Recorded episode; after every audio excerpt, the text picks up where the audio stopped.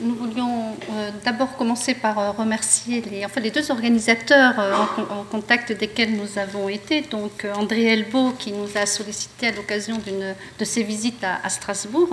et nous avons répondu tout de suite, très heureuse de, venir déjà dans cette belle ville de, Bruxelles et puis de, partager un, un colloque de spécialistes autres que notre domaine, puisque nous ne sommes pas du tout, du tout, spécialiste de la musique. Euh, euh, nous travaillons sur le théâtre contemporain espagnol, mais un théâtre espagnol contemporain qui utilise euh, beaucoup la musique, depuis la musique la plus kitsch et la plus à la mode, jusqu'aux musiques sacrées, Bach, Handel, etc., la musique baroque aussi, donc beaucoup utilisée. et donc remercie également M. Constantino Melder, je crois que je prononce mal son nom, puisque nous avons eu des mails qui nous ont permis d'organiser notre venue à Bruxelles. Euh, donc c'est la première fois aussi que nous faisons une communication, aussi bien Carole Eger que moi-même, à deux voix.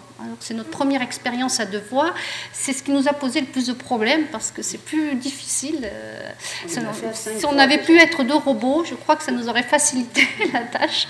Mais voilà, donc on va essayer de ne pas dépasser le temps. C'est notre majeur, enfin, le problème majeur quand on fait à deux voix. Euh, et euh, on espère ne pas vous infliger trop de redites ou de répétitions. En fait, nous avons des points de vue un petit peu différents sur les mêmes extraits ou sur les mêmes pièces.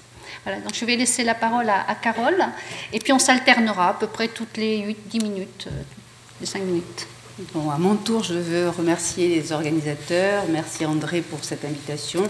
C'était un vrai plaisir pour nous de nous retrouver aujourd'hui à, Bruxelles. Alors, je vais faire une petite introduction générale sur la performance euh, qui va peut-être euh, enfoncer un peu des portes ouvertes hein, pour tous ceux qui connaissent un peu la question. Euh, et puis ensuite, ma collègue va présenter l'œuvre de Angelica Lidl de façon beaucoup plus précise. Voilà. Alors, euh, je vais commencer par dire que, d'une façon schématique, on pourrait peut-être avancer que l'art moderne s'arrête et que l'art contemporain commence euh, lorsque le produit artistique ne, se laisse plus enfermer dans des catégories précises, le théâtre, la musique, la danse, les arts plastiques, etc. Autrement dit, au moment où s'insinue ou s'institue l'intermédialité, euh, dont bien sûr il va être question ici. Alors, le brouillage des frontières génériques et artistiques va en effet accompagner le long travail de déconstruction des différents paramètres de la structure dramatique, euh, entrepris, euh, comme vous le savez, depuis Alfred Jarry, et qui va aboutir, euh, après les soubresauts de l'absurde, à des œuvres qui, dès le début des années 60, vont commencer à invalider jusqu'au consensus quant à la nature et à l'objet du fait théâtral. L'écroulement du quatrième mur, euh, qui est à l'œuvre dans beaucoup de dramaturgie actuelle, en fait procède de l'aboutissement de ce processus qui voit de plus en plus s'effondrer ou s'estomper les frontières entre la vie et le théâtre. La tâche prioritaire de l'artiste semble alors d'ouvrir le champ des possibles dans l'ici et le maintenant et de reconsidérer la parole, euh, cette parole adressée à l'autre qui fonde finalement le théâtre. Il s'agit en particulier pour euh, Lidl, euh, comme pour un certain nombre de, propositions analogues, euh, de reconsidérer l'oralité, hein, afin de renouer avec une tradition qui faisait jadis de la parole énoncée à travers un corps un événement vivant, politique, à la fois individuel et collectif. C'est en particulier le sens qu'avait l'art verbal, on le sait dans l'Antiquité gréco-latine, où, tant à travers les fêtes civiques que les jeux, il s'agissait, je cite Alain Viala, de glorifier l'instant présent, la fête, le banquet, la réunion, en l'inscrivant dans une perspective plus large, euh, l'histoire de la cité, le rapport aux dieux, les fondements des liens d'amitié, etc. C'est également une perspective qui va prévaloir dans nombre de manifestations festives, liturgiques ou religieuses euh, pendant le Moyen Âge, où la parole finalement n'est pas encore l'objet d'une distance critique. Alors, une des conditions de ce retour à une parole théâtrale intimement liée à sa situation de profération, un statut de discours en situation, ancré dans un événement dont il participe, me semble précisément associé à un niveau rapport au temps, hein, d'après la postmodernité. On en a beaucoup parlé, hein, euh, en particulier euh, dans des ouvrages de sociologie. Hein. Alors, euh, je cite, l'effondrement de la matrice des Lumières, c'est-à-dire une, certaine vision du progrès et de l'avenir, il s'agit d'un ouvrage de Zaki Laïdi, va entraîner une impossibilité croissante à se projeter dans un avenir. Et euh, d'une certaine façon va conduire à cette terrifiante clairvoyance destructrice de toute forme d'illusion qui marque les toutes dernières propositions dramaturgiques. L'histoire n'est plus le moteur de l'humanité, hein, cette force qui propulsait l'homme vers l'avenir, comme c'était le cas dans toutes les parodies révolutionnaires et en particulier dans le marxisme.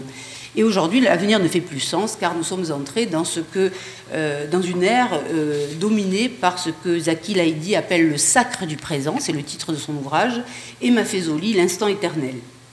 S'ensuit donc un investissement massif dans le temps présent, l'immédiateté et l'urgence, qui a pour conséquence un déni du temps chronologique et une prépondérance écrasante de l'espace. Nous serions ainsi passés de l'ère de, alors là je cite deux philosophes, l'ère de l'historicisation à l'ère de la spatialisation du monde.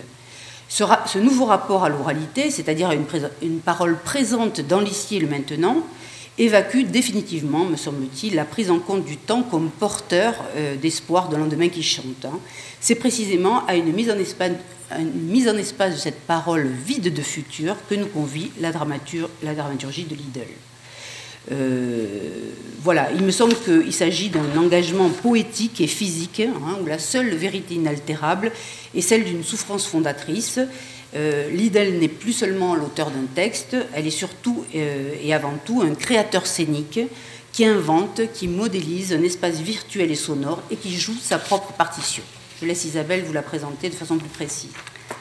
Donc vous avez une diapositive qui vous présente euh, l'éclectisme d'Angelica Lidl euh, dans, des photos qui proviennent soit d'un spectacle, soit des photos, des mises en scène d'elle-même euh, en photo. Elle a des blogs où elle se met en scène, donc elle se met constamment en scène, elle met constamment sa souffrance, son corps, son sexe, comme vous le voyez là, dans une posture qui rappelle Courbet, et dans son théâtre et dans sa vie. Il n'y a pas beaucoup de frontières entre l'un et l'autre. On est dans l'exhibitionnisme et on est dans la sollicitation du voyeurisme. Donc c'est une auteure, une actrice, une performeuse, une metteur en scène euh, de ses propres pièces. Euh, elle est actrice de ses propres pièces euh, et elle, a créé une compagnie qui s'appelle Atrabilis, donc au nom très significatif, dont elle est, ils sont deux membres, donc elle et Gumercido Punce, qui est celui avec lequel elle élabore la plupart de ses spectacles. elle, est l'auteur d'une quinzaine de pièces de théâtre, mais elle est également poète et elle insiste sur le, rapport entre la poésie et, et, le théâtre, euh, un peu comme au siècle d'or, on était poète dramatique. Euh, là, elle a également quelques articles et quelques textes, surtout en prologue de ses ouvrages, de ses, de ses pièces de théâtre, qui sont, où elle théorise sur euh, la question du théâtre, la question de l'acteur, etc. Euh, elle a commencé par représenter ses pièces dans des salles alternatives à Madrid et également dans des festivals moyennement connus ou, plus connus, comme celui le, festival ou à Madrid ou au Portugal. Et, euh, la, consécration est venue avec la, production de l'une de ses pièces, Perro Muerto en Tintorería Los Fuertes, euh, au, Centre national dramatique de, de Madrid. Donc, euh, elle s'est fait connaître au Festival d'Avignon euh, par euh, deux pièces à partir de 2010. Donc, en France, la consécration arrive en 2010. Et depuis 2010 à nos jours, elle a représenté donc, deux pièces El Año de Ricardo et La Casa de, la Fuerza. et justement, dans La Casa de la Fuerza, euh, c'est une pièce euh, qui est, dont, le texte est tissé dans les paroles euh, des, chansons les plus diverses, des chansons populaires les plus diverses, de chansons mexicaines, espagnoles et des berceuses. Le texte est vraiment tissé dans, les paroles même de ces chansons. Alors on constate, dans, là vous avez quelques diapositives avec quelques-uns des titres des pièces. Vous avez La Casa de la Fuerza qui a été représentée à Avignon. Euh, vous avez l'agneau de Ricardo, euh, qui euh, également a été en bas, les deux, du bas, qui a été représenté à Avignon, et Tintoreria au, au, Centre national dramatique de Madrid. Alors, on observe une triple évolution dans, son théâtre. Nous passons de pièces confessionnelles, intimistes, à des pièces plus politiques à partir des années 2003-2004. Euh, la musique intervient de plus en plus et de manière de plus en plus stridente, d'où le titre donc récent, stridente, mais également bariolée. Euh, le plateau se peuple, on passe de la performance d'une seule actrice, Lidl, ou de l'affrontement de deux acteurs sur scène, ou de deux corps qui s'affrontent sur scène, Lidl et Gumercido Punche, à des pièces comme Maldito sea el hombre que confia en el hombre, cette pièce-ci, ou qui a un titre donc, qui combine l'espagnol et le français, qui mélange les deux langues, où nous avons cinq acteurs, neuf enfants déguisés en lapines et cinq acrobates chinois et une voix off pour une musique donc, qui mêle un petit peu tous les registres, qui mêle tous les registres aussi bien musicaux que des registres langagiers ou des registres donc de langue, le français et l'espagnol. Elle mêle par exemple dans cette pièce Schubert et Cria Cuervos de Jeannette pour nous parler dans une atmosphère, comme vous le voyez, qui rappelle Alice au pays des merveilles. Euh, mais pour nous parler de la pédophilie, pour nous parler des perversions, euh, donc des perversions euh, humaines, et justement Lidl n'est pas son nom, c'est le nom qu'elle s'est donné. Ce nom provient donc du nom de la petite fille qui a inspiré Lewis Carroll pour, euh, euh, Alice au Pays des Merveilles. Et vous voyez la photo peu équivoque sur euh, la, droite. et à partir de là, justement, la pièce que je, dans Maldito sea el hombre que confie en el hombre, un projet d'alphabétisation qui se présente comme un alphabet, un abécédaire. La dernière lettre est la lettre U. U, dit-elle, comme utopie, c'est le titre de la scène. Et, euh, cette, cette, scène se résume à une phrase euh, que plus, aucun enfant, c'est ce que j'ai indiqué en dessous, que, que, plus aucun enfant ne soit conçu à la surface de la Terre. Et cela résume euh, son, disons, la, ce qui la ronge, ce qui la ronge de l'intérieur et ce qui fait qu'elle nous offre un théâtre rongé de l'intérieur avec un corps, euh, un corps, vous allez le voir, mutilé, qui passe sur le fil du rasoir, sous le fil du rasoir, à travers le fil du rasoir. Donc entre théâtre de la confession intime et théâtre politique, entre théâtre du choc et théâtre liturgique sacramentel, entre eschatologie et scatologie, la performeuse euh, Lidl, fille de militaire et éduquée dans des écoles euh, religieuses, ceci expliquant cela, a toujours quelque chose de l'équilibriste sur le fil grinçant du rasoir à la recherche de l'extrême limite de la souffrance. La musique joue un rôle de premier ordre pour Lidl dans cette exploration émotionnelle et physique. Elle écrit J'utilise la musique d'une manière primitive pour entrer dans un autre état émotionnel qui me permette d'arriver au plus loin de ce que je désire, au plus près d'une limite que je recherche à un certain moment. Nous nous proposons donc d'explorer les grincements sonores de ce théâtre, que, que conçoit comme sacrifice poétique. Elle dit El sacrificio poético es el alpinismo del dolor. Le sacrifice poétique est l'alpinisme de la douleur, où elle soumet, son corps à l'épreuve de toute une panoplie d'instruments sadomasochistes, qui est sa, marque de, fabrique est le rasoir. Hein. Euh, donc ici, vous avez euh, des, scènes où, elle mêle l'adulte, enfin l'enfant, euh, justement, je vais vous montrer, l'enfant violé. Voilà, vous avez ce genre de scène où elle utilise toute la panoplie des instruments sadomasochistes, épingles de nourrice, rasoirs, cordes de violon et de violoncelle qui vont servir à ligoter le, le corps, aiguilles, matériel de transfusion, couteaux, carabines, mais où elle sauve l'âme par la musique. Elle dit, sans la musique, nous n'aurions pas survécu au naufrage de l'âme. Donc il me semble que tout son théâtre raconte ce naufrage de l'âme qui est sauvé par la musique et le rôle de la musique dans, son théâtre est celui-là. Alors que la partition, euh, donc euh, euh, après une première partie que je vais, je vais continuer à présenter ce théâtre de, de Lidl, après une première partie de présentation générale de ce théâtre sur le fil grinçant du rasoir, qui nous permettra de poser les jalons de la création d'un espace sonore grinçant, où, comme je viens de le dire, la musique occupe une place centrale nous nous proposons de décrire trois modes récurrents de construction de cet espace sonore dans le théâtre de Lidl. Premièrement, les multiples jeux avec la voix et son rapport grinçant à la parole que va vous présenter Carole. Puis, on explorera l'espace sonore dans la construction d'une liturgie sacramentelle sans sacrement, en faisant le lien avec l'auto sacramental, donc du siècle d'or, et notamment deux autos de Calderón de la Barca.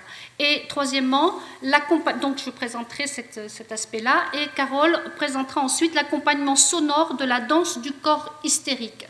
Elle est partie également des photos de Charcot de la salle pétrière pour la mise en scène du corps dans cet espace euh, donc euh, agité par cette, cette l'angoisse de la mort, mais et, cette question de, aussi de ce que devient l'enfant, l'enfant mutilé, l'enfant violé devient un adulte. Quel adulte devient-il qui est qui résume un petit peu les thématiques de son théâtre?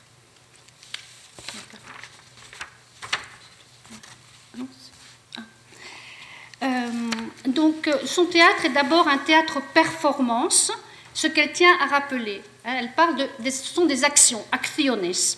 Il s'agit de textes brefs euh, pour des actions où le corps, comme je viens de le dire, dans toute sa matérialité la plus crue, est soumis au sadisme le plus cru et est exposé longuement dans le bruit et la fureur d'un espace sonore euh, dominé par la stridence, par le grincement que produisent les collages les plus improbables, véritable armoire de fragments, c'est une expression qu'elle utilise, de fragments non pas rangés en vrac, mais bien ordonnés, pour produire les plus forts grincements de dents et de frissons de la peau. Jeu de contrastes violents, de discordance, de déphasage, de surenchère, de rupture, de sonorités aiguës, grinçantes, inharmoniques, de jeux sonores, de vocalises, de, de, de litanies, d'incantations ou alors de borborigmes, de défécation, de vomissements, de sanglots étouffés ou explosants, tout cela exhalé par le corps en transe, hystérisé ou malade. Alors vous avez ici quelques, quelques quelques photos qui vous montrent ce corps euh, donc soumis euh, à ce sadisme le plus cru et j'ai noté quels sont, les, quels sont les, extraits musicaux qui sont en même temps parfois déformés, parfois non déformés, qui sont, qui sont joués hein, sur, sur cette scène-là. Donc juxtaposition. Vous avez d'autres voilà, scènes de, vous fassiez une idée un petit peu de, euh, ce, théâtre. Juxtaposition de hurlements d'animaux également, de crises hystériques, de musique disparate, baroque, romantique, berceuse, pop, rock, euh, musique électronique et parfois le bruit d'une machine à fabriquer du pop-corn et le bruit du pop-corn que l'artiste, l'actrice croque, par exemple dans Teatro Invencible comme Derrota. Et puis des silences brusques, longs, lourds, le silence comme caisse de résonance de l'humain, ou plutôt de l'inhumain dans l'humain, de l'indicible, de la mort, de la destruction, de la faim, du ciel vide et muet. Le langage se fait obscène souvent pour dire l'angoisse qui bâillonne. Ce que j'ai de mieux à faire, c'est de rester totalement immobile, écrit-elle, à me chier, me pisser dessus, silencieuse, me mordant la langue et serrant les lèvres, les pommes tendues vers le, vers le haut, vide, imiter les morts, reproduire leur rigidité dans le plus absolu silence, sans bouger une seule articulation. Donc elle joue beaucoup sur le silence et pour se rapprocher de la mort et de la musique pour mettre en évidence cette, cette, cette mort. Donc théâtre de la corporalité, de la matérialité de la douleur, théâtre du corps martyrisé sur le fil grinçant de l'archer rasoir affûté, ligoté, étranglé, attaché, avec, comme je l'ai dit tout à l'heure, avec les cordes de ses instruments, euh, qui offre les plus beaux concerts, ceux qui rapprochent de Dieu. Elle répète inlassablement Endel l'obeyo, Endel, ce qu'il y a de plus beau, ou de l'enfer. Elle décrit euh, ils sont nombreux, les, exterminateurs et les génocides, qui ont, euh, les acteurs des génocides qui ont apprécié Schubert, où elle écrit encore Le violoncelle est un interlocuteur avec l'enfer. Donc ce théâtre du corps est le contraire.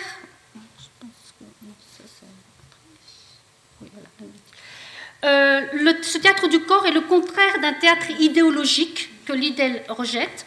Il est un théâtre, donc je l'ai dit, du choc, un théâtre de la commotion euh, euh, émotionnel, choc des sons, choc des images sur scène, le corps martyrisé, mais aussi des images projetées venues de l'actualité la plus meurtrière de notre siècle. Il est aussi un théâtre de l'affrontement, de l'amour-haine avec le spectateur. L'idée définit ce spectateur comme ces gens que je hais et qui me haïssent. C'est encore avec une image sensitive et sonore qu'elle décrit sa relation au spectateur. Elle dit Nous nous haïssons mutuellement canine contre canine, nous produisons un grincement insupportable. Alors en espagnol, defensa peut se traduire aussi par défense, comme les défenses d'un éléphant, défense contre défense ou canine contre canine. Alors curieusement, l'usage des nouvelles technologies numériques sont relativement limités dans son théâtre, notamment les technologies qui permettraient les transformations de la voix et du son, le travail sur la voix, voix polyforme, euh, auquel elle, qui est très important pour elle, euh, et qui semble tendre vers cet idéal de la voix suicidée énoncée par Artaud, se fait sans la médiation des nouvelles technologies euh, numériques. Le seul usage qui est fait euh, d'autres médias sont les projections de films, des images sur grand écran qui agissent comme une invitation à une double lecture, la déroute individuelle de Lidl sur scène, qui livre en un acte d'exhibition outrancière sa vie, ses angoisses, son corps, et sa dérive existentielle qu'elle donne, euh, donc, euh, qu'elle donne en pâture aux, spectateurs voyeurs, et d'autre part la déroute de notre monde actuel, la dérive depuis la Première Guerre mondiale de l'humanité vers la barbarie. Donc, corps, euh, théâtre du corps à corps euh, de la sonorité du corps, d'une part, et de la corporalité de la voix d'une autre part, d'autre part, euh, ce que Carole développera tout à l'heure dans le rapport de la, voix à la parole.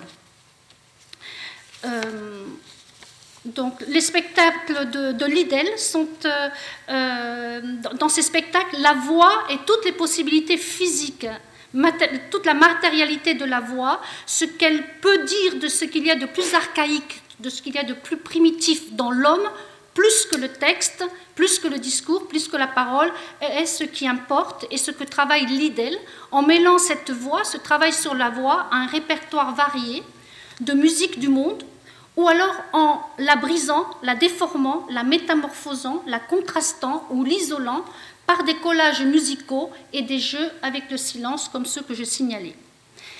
Les spectacles de Lidl sont le plus souvent des performances liturgiques où se joue la transsubstantiation de son corps en le corps et le sang du Christ et de toutes les victimes des perversions, violences faites aux femmes, pédophilie, mais également, bien sûr, l'Holocauste et l'horreur du siècle des ténèbres de notre époque la plus récente. Donc, de la souffrance intime à la souffrance du monde. J'aborderai cette question donc dans la question de, la performance euh, liturgique. Euh, donc, si son théâtre est confession intime, elle dit Je suis une chroniste de ma propre charogne. C'est donc pour mieux parler de la condition humaine en multipliant paradoxalement à partir de cette intimité, les perspectives, les lieux d'où cette condition humaine peut être épinglée comme un insecte, être observée et incarnée. D'où des personnages qui sont des exclus, des marginaux, des bouffons, des fous. Par exemple, le neveu de Rameau est un des personnages d'une de ces pièces, qui est transformé en un chien qui est massacré dans la Tintoreria, la, la pièce qui s'appelle Tintoreria.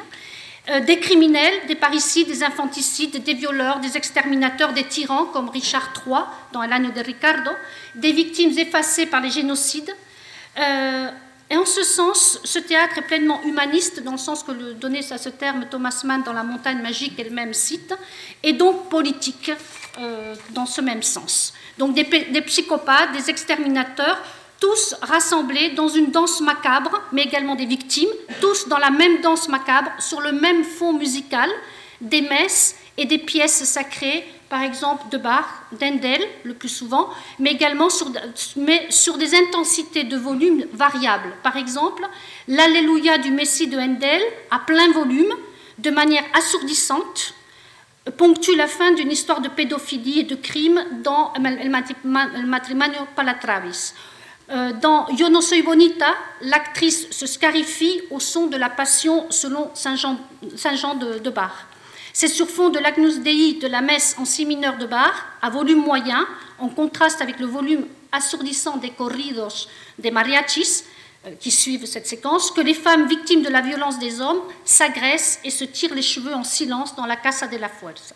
On le voit, L'univers de la musique est bien omniprésent dans le théâtre de Lidl, depuis les personnages, par exemple Jacqueline Dupré, dont parlera euh, Carole, le neveu de Rameau, que j'ai cité, jusqu'aux références musicales de tout type, jouées sur scène, ou bien projetées, ou bien citées, ou encore jusqu'à la théorisation musicale qui soutient justement sa conception du théâtre. Je laisse la parole à, Carole pour nous parler de, la voix et du rapport de la voix à la parole. Alors, je dirais que je vais revenir à mon idée de départ euh, euh, et dire qu'une analyse fine de cette parole dramatique qui s'énonce sans médiation, où la confusion personnage-personne est patente, comme l'est aussi le brouillage entre la vie et le théâtre, pourrait montrer que la compression du temps est rendu en fait par un usage inflationniste de la syndette et de la parataxe, mais ce n'est pas, pas euh, quelque chose de caractéristique euh, du théâtre de Lidl. Hein. Je crois que c'est vraiment une caractéristique du théâtre postmoderne euh, en général. Hein. donc usage de la syndette et de la parataxe qui ont pour effet donc d'évacuer la durée temporelle tout en facilitant le gommage des frontières intergénériques. En effet, il me semble que l'absence de liaison entre les syntagmes comme la juxtaposition, leur juxtaposition, ont pour effet de superposer les énoncés, hein, comme s'il s'agissait des différentes touches euh, de couleurs sur un tableau, ou de faire résonner différents instruments en même temps. Autrement dit, dans le, dans le processus de création, euh, il y a différentes démarches qui s'entrecroisent. Euh, par exemple, les musiques se succèdent aussi sans solution de, continuité. Et on peut passer, par exemple, dans la Casa de la Fuerza, la Maison de la Force, du Nisi Dominus de Vivaldi aux musiques mexicaines les plus folkloriques, comme le très populaire tube des Chunguitos, Me Quedo Contigo, euh, ou encore Love Me Tender d'Elvis Presley, ou encore le Ne Me quitte pas de Brel. Ces collages linguistiques ou sonores sont utilisés bien sûr pour leur puissance d'impact sur le spectateur, mais ont aussi pour effet de doter la scène d'une dimension elliptique où le spectateur euh, euh, va euh, pouvoir disposer d'espaces vacants, hein, où il pourra faire jouer librement son imaginaire, car il me semble qu'il s'agit précisément d'orienter son écoute intérieure dans le sens de l'imaginaire.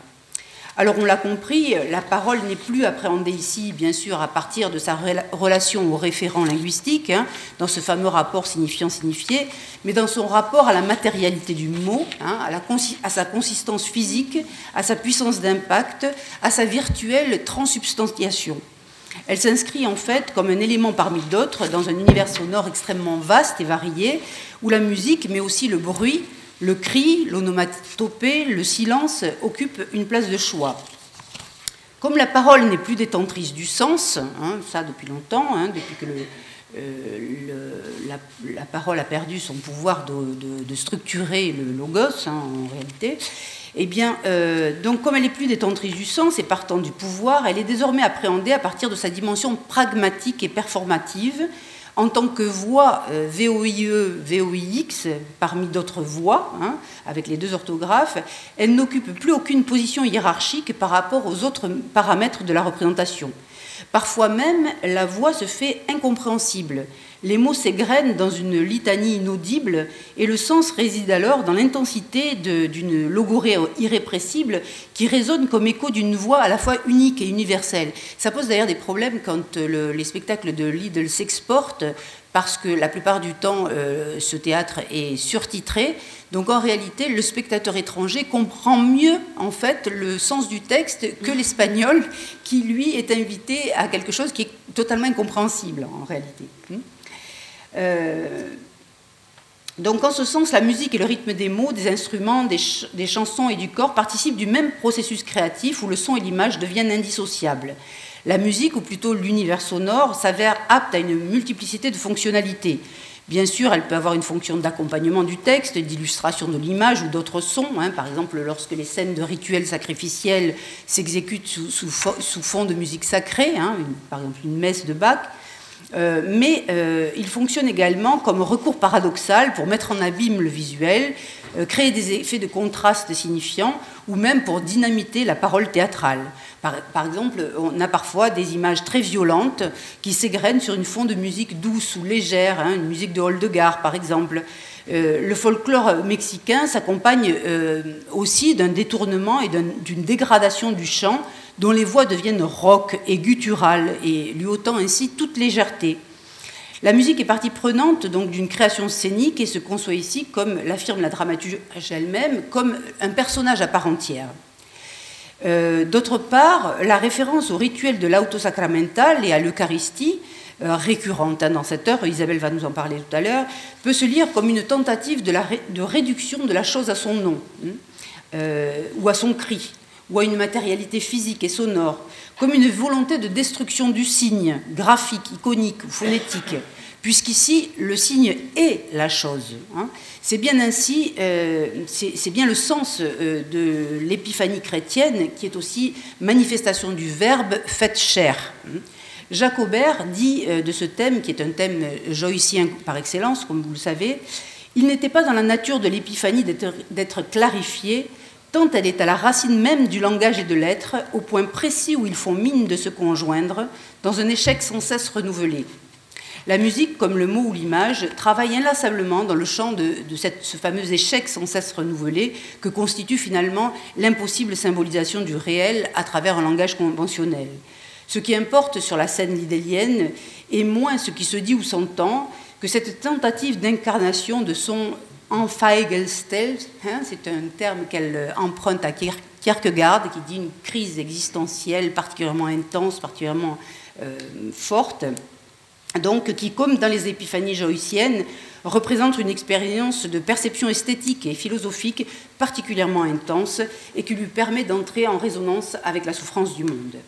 Voilà, je laisse Isabelle vous parler donc de la liturgie sacramentelle hein, et de cette fameuse épiphanie. Avant, vous voulez vous montrer un extrait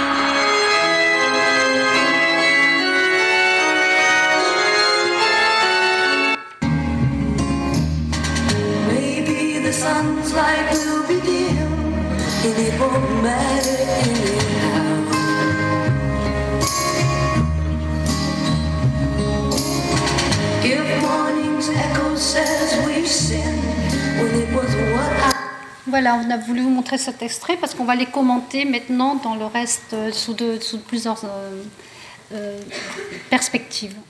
Bien, donc je vais, à partir de. Enfin, on a vu un extrait tout à l'heure de Théâtre Invincible et comme des Rota qui porte, dont, dont, le thème est en fait le, la vie, la mort et l'art de Jacqueline Dupré, de la violoncelliste.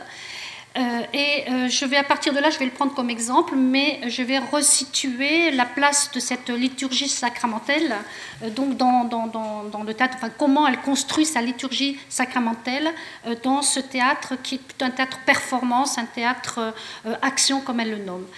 Alors, l'IDEL, je le rappelle, je l'ai dit en introduction, a une éducation religieuse très forte dans, des écoles religieuses, outre le fait qu'elle était fille de militaire et qu'elle a vécu dans, une ambiance assez. Euh, donc, euh, dans, des, casernes militaires. Euh, dans, un, de ses prologues où elle analyse l'une de ses pièces, qui est Monólogo necesario para la extinción de Nubila Balein, elle, elle nous propose un texte théorique qui est imprégné de la rhétorique catholique du sacrifice, de la flagellation, du mea culpa. Et je crois qu'il faut lire ce théâtre dans ce contexte-là. Elle est née en 1966, les dix, premières années de sa vie, donc elle est encore dans ses écoles franquistes. Et disons, l'école franquiste ne s'arrête pas en 1975 avec la mort de Franco. Donc euh, toute cette ambiance est euh, dans, euh, et tout ce contexte culturel est dans son théâtre. Ces performances, les performances liturgiques dont je parle, emprunte en fait à plusieurs euh, autres domaines, à d'autres arts, notamment l'art euh, et d'autres époques, au théâtre, mais également aux performances, aux, happenings dont on parlait avant aussi, euh, aux events et autres, autres formes qui mêlent plusieurs médias. donc, au corps souffrant, donc elle va emprunter ses performances au corps souffrant, christique, et au corps martyrisé de la géographie chrétienne, notamment de l'art baroque, de la peinture, du théâtre, surtout los autos sacramentales de Calderón de la, Barca, où la musique tient une place importante, et bien sûr de la musique, on a déjà cité Bach et Handel. Elle va emprunter également aux performances initiées dans les années 60, le body art, le kun art, l'art corporel, l'happening, l'actionnisme viennois en particulier, mais également les messes de Michel Journiac dans les années 60, ainsi que les expériences musico-théâtrales de John Cage, euh, notamment celles euh, pour faire entendre le silence. Et surtout, elle va emprunter aux actions, euh, comme je l'indique ici, vous avez une photo donc de Marina Abramovic, elle va donc surtout euh, emprunter aux actions des performeuses féministes des années 70, Marina Abramovic, euh, Gina Payne, euh, qu'elle cite dans ses, dans ses textes, à côté de Kierkegaard, à côté de Nietzsche, et notamment dans un de ses articles qui s'intitule Abraham et le sacrifice dramatique ou encore la, cubaine Ana Mendieta. Donc voilà, vous avez ici un spectacle de, de, donc de Lidl, El Matrimonio Palavacris, qui met en scène un criminel euh, incestueux et pédophile, et vous voyez comment elle elle prend, elle reprend, elle remet en scène avec des cadavres de, cadavres de poupées, euh, ce que euh, Marina Abramovic faisait avec des os de, de bœuf. Donc voilà quelques, je mets en rapport un petit peu ce que faisait dans ses, dans ses performances euh, Marina Abramovic, comme ici avec les couteaux, avec les blessures, dans les années 70, et ce que fait euh. Donc il faut euh, lire. Ce sont, là, nous trouvons les méta-images, les méta-images liturgiques. sonores, musicales et visuelles qui alimentent l'imagerie théâtrale de l'univers doloriste et humaniste de Lidl, qui ne parle que de cela, de l'humain, de l'inhumain dans l'humain. Donc voilà le matériel euh, sur lequel elle travaille. Là, nous avons encore un, exemple donc de, performance de Marina Abramovic et en regard, je mets donc quelques années plus tard, même 20 ans plus tard, euh, des images de la mise en scène euh, de euh, Angelica Lidl notamment. On voit ici dans, l'extrait que, je vous ai montré de Teare Invencible con mi derrota. Comme la plupart des performances christiques euh, citer euh, les, performances liturgiques donc, que, on vient de voir. Les performances liturgiques de Lidl font le lien entre la croix et Auschwitz par ces autres barbaries qui ont frappé le monde depuis les années 90. Alors Liddell s'inscrit par ailleurs dans une longue lignée d'auteurs espagnols, de metteurs en scène espagnols du XXe et du XXIe siècle, depuis Inclán qu'on a cité tout à l'heure, mais aussi tous les auteurs euh, des avant-gardes espagnols euh, du début du XXe siècle, et euh, qui ont jusqu'aux avant-gardes de, de Nuevo Théâtre espagnol de la fin du XXe siècle, qui ont repris et adapté aux problématiques de leur époque et aux nouvelles technologies la richesse euh, intermédiaire de cet art baroque allégorique qu'est l'auto sacramental. Ils ont repris la force de frappe de son emblématisme, la dialectique du visible et de l'invisible, reconvertie en dialectique du vu et de l'invu dans nos sociétés surmédiatisées. Le mystère de la transsubstantiation comme espace de réflexion sur le corps de l'acteur au théâtre. Euh, Liddell écrit euh, Nulle part ailleurs on sacrifie autant de chair que sur une scène, que sur le plateau euh, donc, du théâtre. Donc, à partir de l'extrait que, nous avons vu, Teari Invencible et como mi derrota, euh, qui est à la fois un, hommage à la violoncelliste Jacqueline Dupré, à son talent, mais surtout au pouvoir de la musique, la musique capable d'empêcher la déroute de l'âme, pour reprendre les termes de Liddell.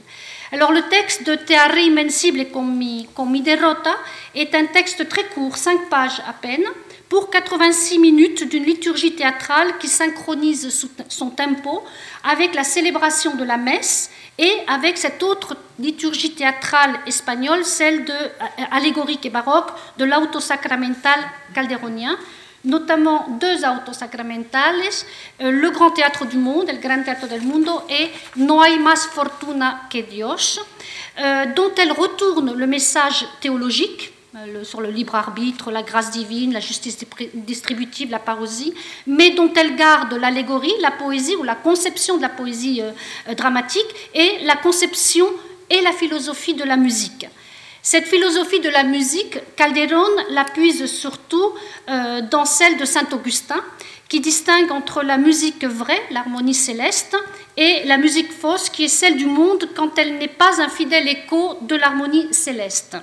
Donc dans l'auto sacramental No hay más fortuna que Dios, les parties chantées par justice distributive, probablement, euh, on ne sait pas exactement, mais on pense qu'elles étaient chantées sur des airs de chansons populaires connues de tous, pour mieux marteler la leçon théologique euh, que résume le titre de, l'auto, No hay más fortuna que Dios, et c'est par des chansons, par des mélodies ou des chansons connues de tous que il pouvait sortir donc du spectacle de l'auto sacramental en répétant sur cette mélodie les paroles de la leçon théologique. Donc, dans, les parties chantées par euh, Justice Distributive sont dans cet auto un exemple de cette musique vraie qui reflète l'harmonie céleste. Alors, dans l'auto, l'alternance de la déclamation et de la musique donc leçon théologique chantée, comme je viens de le dire, mais affrontement également des chœurs du démon et du bien, mais également utilisation euh, des chirimias, des chalumeaux, sorte de flûte, de l'apothéose eucharistique finale, mais également les trompettes de la fanfare de la fête liturgique, tout cela, cette alternance entre déclamation et tous ces éléments euh, musicaux, tout cela est au service du didactisme de l'auto sacramental, mais fonctionne aussi dans cette pièce, dans cette auto en particulier, comme un lieu d'exposition et d'illustration de cette philosophie de la musique. Alors, je me dis, n'est-ce pas ce que propose aussi l'auto sacramental profane, l'idélien, Teare invencible comme derrota, c'est-à-dire une réflexion sur la puissance de la musique capable d'élever l'âme, capable de créer de l'immortalité là où domine l'angoisse de la mort, de la finitude, du néant. C'est ce que, qui correspondrait à ce qu'on appelle dans l'auto et l'assunto, le thème, et à travers la vie, l'œuvre et le talent brisé de Jacqueline Dupré, ce qui correspond à l'argumento, c'est-à-dire l'intrigue.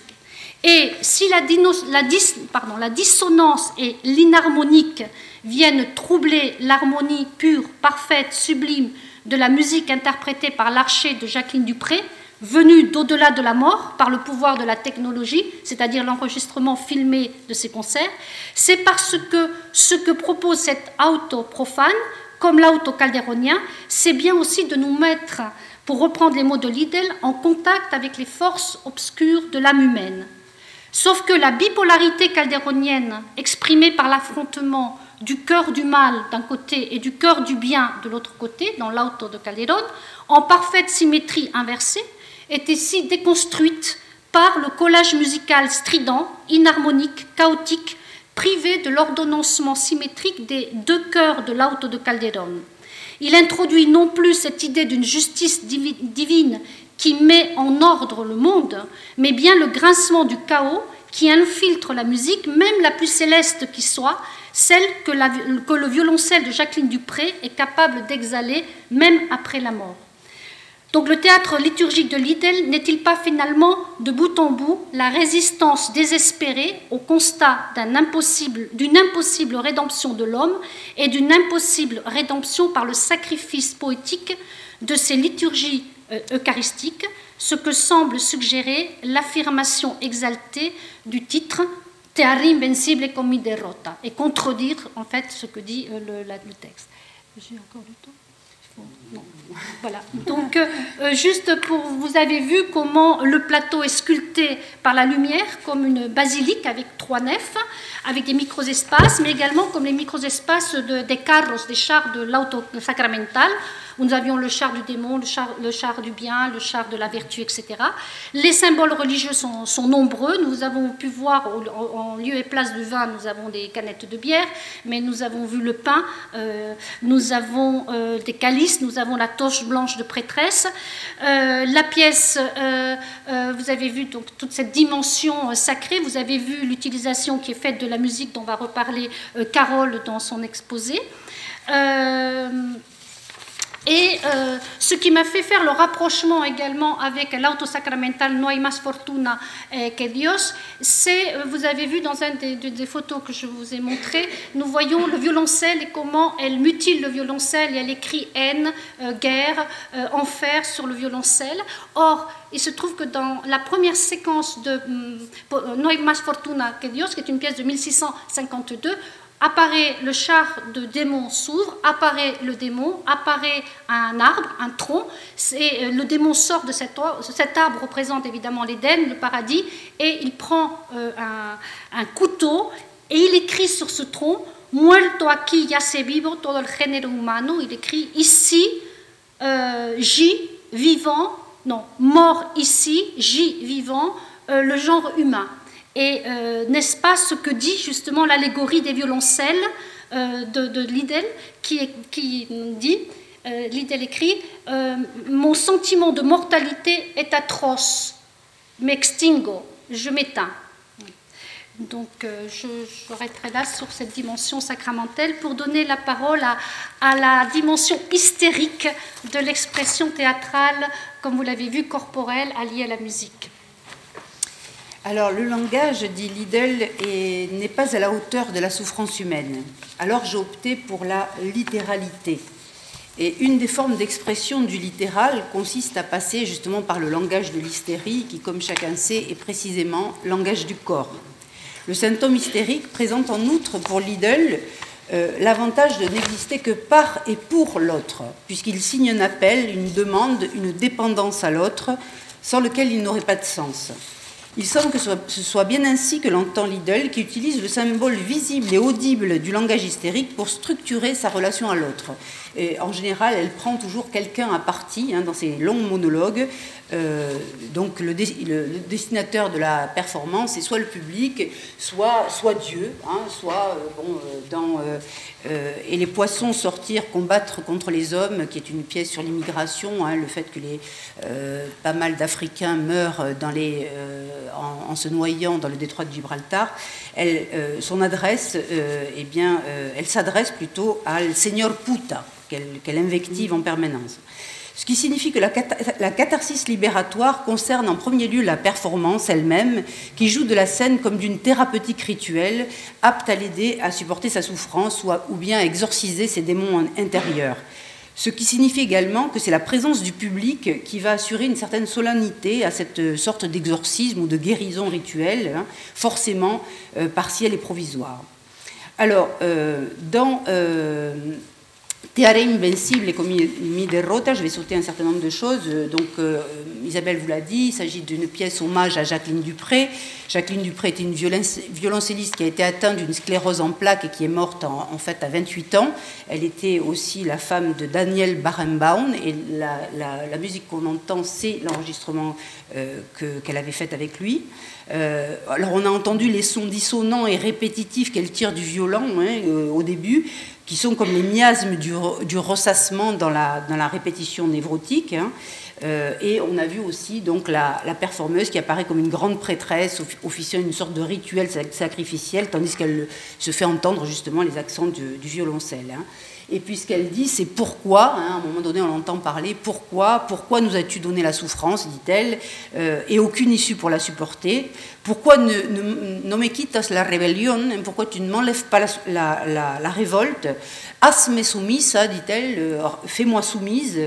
Euh, enfin bon, voilà, donc elle, et elle continue comme ça sur le, sur le thème de la, enfin, sur la, la modalité de l'imprécation. Euh, donc je passe ensuite. Alors il faudrait évidemment euh, euh, étudier la manière dont elle, utilise aussi les images, hein, comme des images picturales, quand on la voit par exemple de dos, nu, avec sa longue chevelure, etc. Ou alors quand on voit des corps qui ressemblent à certains tableaux baroques également, avec une partie dans l'ombre, une partie dans la lumière, etc. Enfin bref.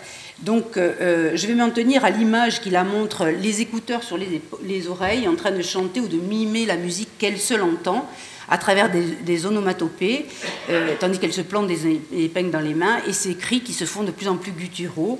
Alors, son corps semble alors mettre en scène, littéralement incarner la souffrance exprimée par les, sons déchirants du, violoncelle.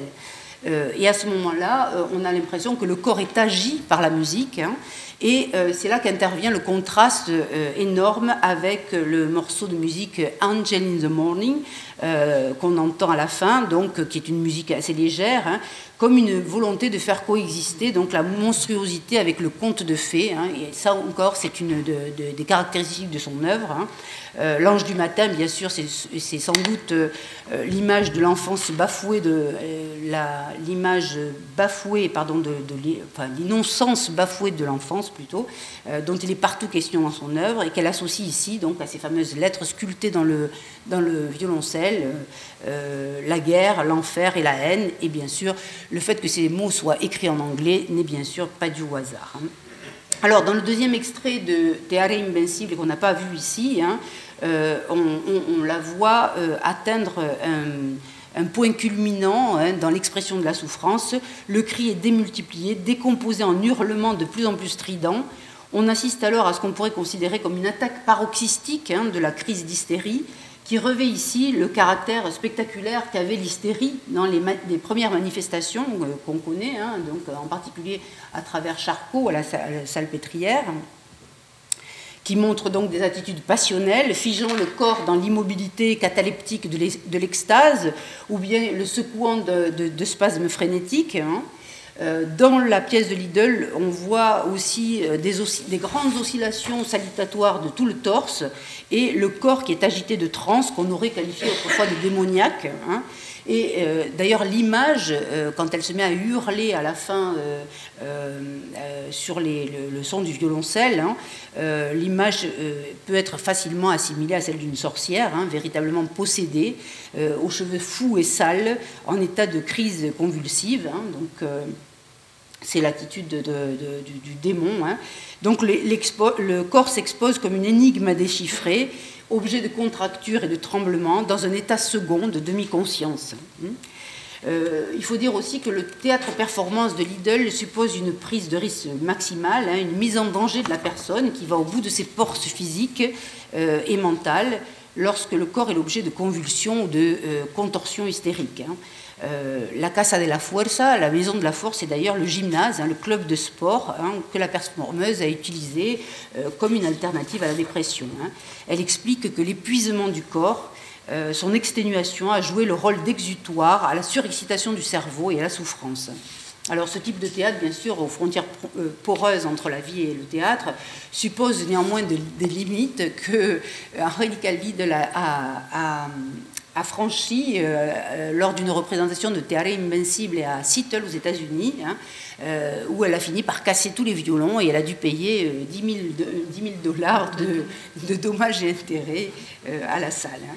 Alors, dans El Año de Ricardo, elle va encore plus loin dans ce langage du corps. Hein. On a véritablement l'impression, alors ça c'est une pièce qu'on a vue récemment, on a l'impression que le personnage n'est plus n'est plus une personne et que son incarnation finalement est une figure asexuée, ni homme ni femme, elle est davantage présence, mouvement dans un corps désincarné, déshumanisé, bestialisé, réduit à, ses sécrétions, sa morve, sa sueur, son urine, ses excréments. Euh, la présence d'un sanglier empaillé sur la scène, aux côtés de cette figure du mal qu'incarne le personnage de Richard, hein, c'est une réécriture de Richard III de Shakespeare, fonctionne comme un miroir emblématique de sa sauvagerie. Aux postures obscènes du corps, Liddell dit avoir passé le mur du son de la pudeur, euh, de l'impudeur plutôt, qui disent l'obscénité du monde et de la guerre, euh, succèdent les postures hystériques, hein, corps tendu par exemple en arc de cercle, hein, on le voit ici, euh, euh, comme dans les représentations du temps de Charcot. Hein. Le contraste baroque entre la, musique romantique, summum de l'édulcoration illusoire, et la musique sacrée est maximal. Voilà. Je vais peut-être sauter, parce qu'on est un peu pris par le temps. Je vais en arriver directement à la conclusion, peut-être. Euh, oui, simplement dire simplement qu'à euh, un moment donné, on a vraiment le sentiment que euh, on a affaire à une, extériorité du corps. Hein. voilà, on a l'impression que le processus créatif rompt le lien avec un corps particulier, qui est celui de Lidl, littéralement désincarné, qui devient siège d'un corps universel de l'animal humain. Hein. Je cite Sophie R qui dit La dissolution du corps s'accompagne d'une matérialisation du son et de la voix, d'une concrétude que sa nature même semblait empêcher. La dialectique corps-voix du matériel et de l'immatériel se renverse. La voix devient aussi tangible qu'inversement le corps perd sa dimension de présence, hic et nunc. Le son de la voix est figé au vol, tandis que le corps est relégué à une présence-absence dans un virtuel imaginaire.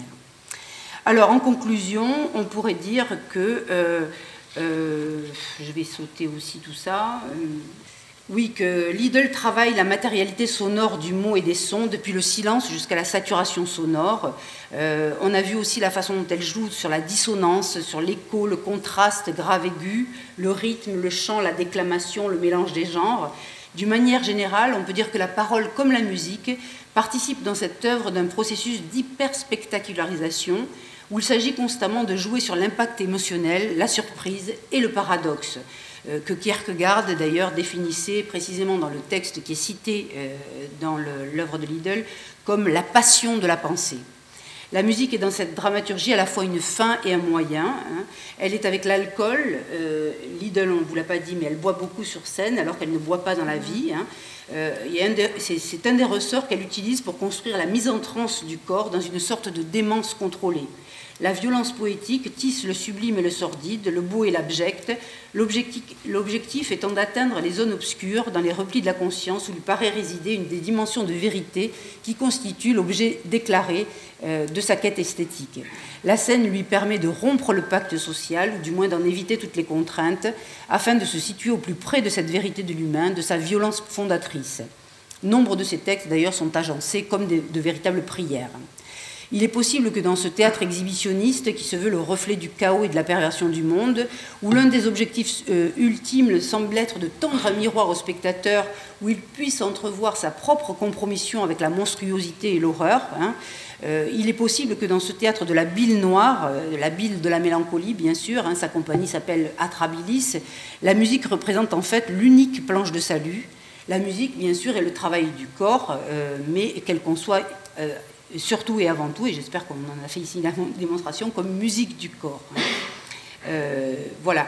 Euh, la voie explorée par Lidl, alors pour conclure vraiment, euh, à la suite des performeurs américains, des actionnistes viennois des années 60 et 70, s'inscrit toujours dans une voie ouverte par Artaud et les avant-gardes, hein, celle d'un retour aux origines festives et rituelles du théâtre, comme d'un retour au tragique, et même de plus en plus d'un retour à un certain nombre de valeurs archaïques et fondatrices. En cela aussi, son œuvre est parfaitement en accord avec le nouveau paradigme qui semble s'imposer en philosophie, qui est celui d'un nouveau naturalisme qui voit l'homme non plus comme un être dépassé et dominé par sa propre culture, hein, comme au temps du, structuralisme triomphant, mais comme un animal comme les autres. Et je revois ici au, livre de Francis Wolff, Notre humanité d'Aristote aux neurosciences, euh, où il est d'ailleurs très critique par rapport à ce, nouveau paradigme philosophique. Il s'agit à la fois au sens nietzschéen de retrouver un rapport au monde non biaisé par le culturel et de renouer avec une oralité charnelle et corporelle qui fondait jadis la communauté entre humains à l'heure où toutes les dénonciations politiques sont déjà advenues, où même le politiquement correct est vécu comme une nouvelle entrave à la liberté de création, l'engagement ne concerne ici que l'humanité souffrante et il s'agit avant tout de lever un voile sur l'indicible et l'irreprésentable. Euh, je dirais juste pour finir que la musique, mais aussi cet engagement, eh bien, ont sans, doute euh, servi de puissants antidotes à l'autodestruction dont parle aussi Kierkegaard, à partir de, du paradoxe de la pensée qui mène toujours à la volonté de nuire et de détruire. Voilà, je vous remercie.